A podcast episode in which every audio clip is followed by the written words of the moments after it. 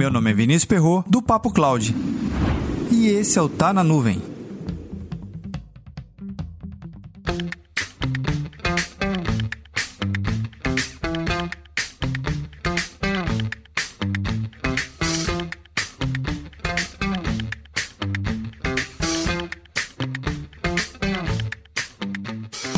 Um dos grandes desafios para poder implementar ou iniciar uma startup, tirar aquele projeto do papel literalmente, é o quê? Bem, existem diversos aqui, além de você desenvolver uma solução, encontrar um problema e arquitetar algum produto que vai de fato resolver definitivamente aquele problemão que está assolando a sociedade de qualquer setor. Não importa a sua área, seja na área técnica, financeira, RH, administração, contábil, não importa qual é a solução que a sua startup vai montar. Mas tem um ponto importante aqui: qual é a tecnologia ou qual é o conjunto de tecnologias que você vai embasar a sua solução e construir o melhor produto para os seus clientes futuros. Essa é uma decisão bem complicada se você é um empreendedor novo no mercado na área de tecnologia. Afinal de contas, existem alguns provedores de cloud que oferecem soluções e um kit para startups. A AWS ela é muito forte nesse segmento e boa parte das grandes novas startups que vão surgindo e que surgem que morrem no meio do caminho, isso é uma realidade e de fato tem que destacar. Algumas startups nascem, morrem e ficam pelo meio do caminho. Mas tudo bem.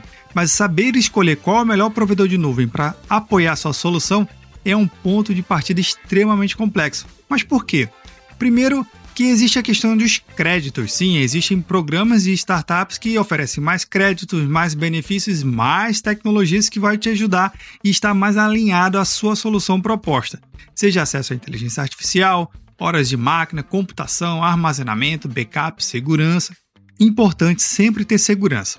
Existem outros provedores de nuvem que também oferecem uma solução de startups. Aqui a gente tem a própria Microsoft e o Google como as três principais, junto com a AWS, ok? Aqui até tudo bem, mas a IBM, a Oracle oferecem soluções. Mas você já pensou em fazer alguma startup utilizando a tecnologia da Alibaba ou até mesmo da cloud da Huawei ou da Huawei?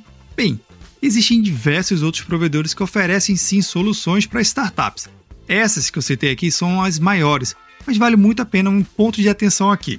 A partir do momento que você conhece mais profundamente cada solução de cada provedor, não somente aqueles créditos iniciais, aqueles créditos que de fato chamam muita atenção e acaba de repente amarrando a sua solução à base tecnológica daquele provedor. Não dizendo ou não desmerecendo que um provedor tenha menos soluções do que o outro. Muito pelo contrário. A análise aqui é um pouco mais crítica. Às vezes, uma tecnologia mais detalhada ou um recurso totalmente diferente de um provedor para o outro é que vai fazer aquele up, aquele salto da sua carreira, aquele salto da sua startup decolar mais rapidamente.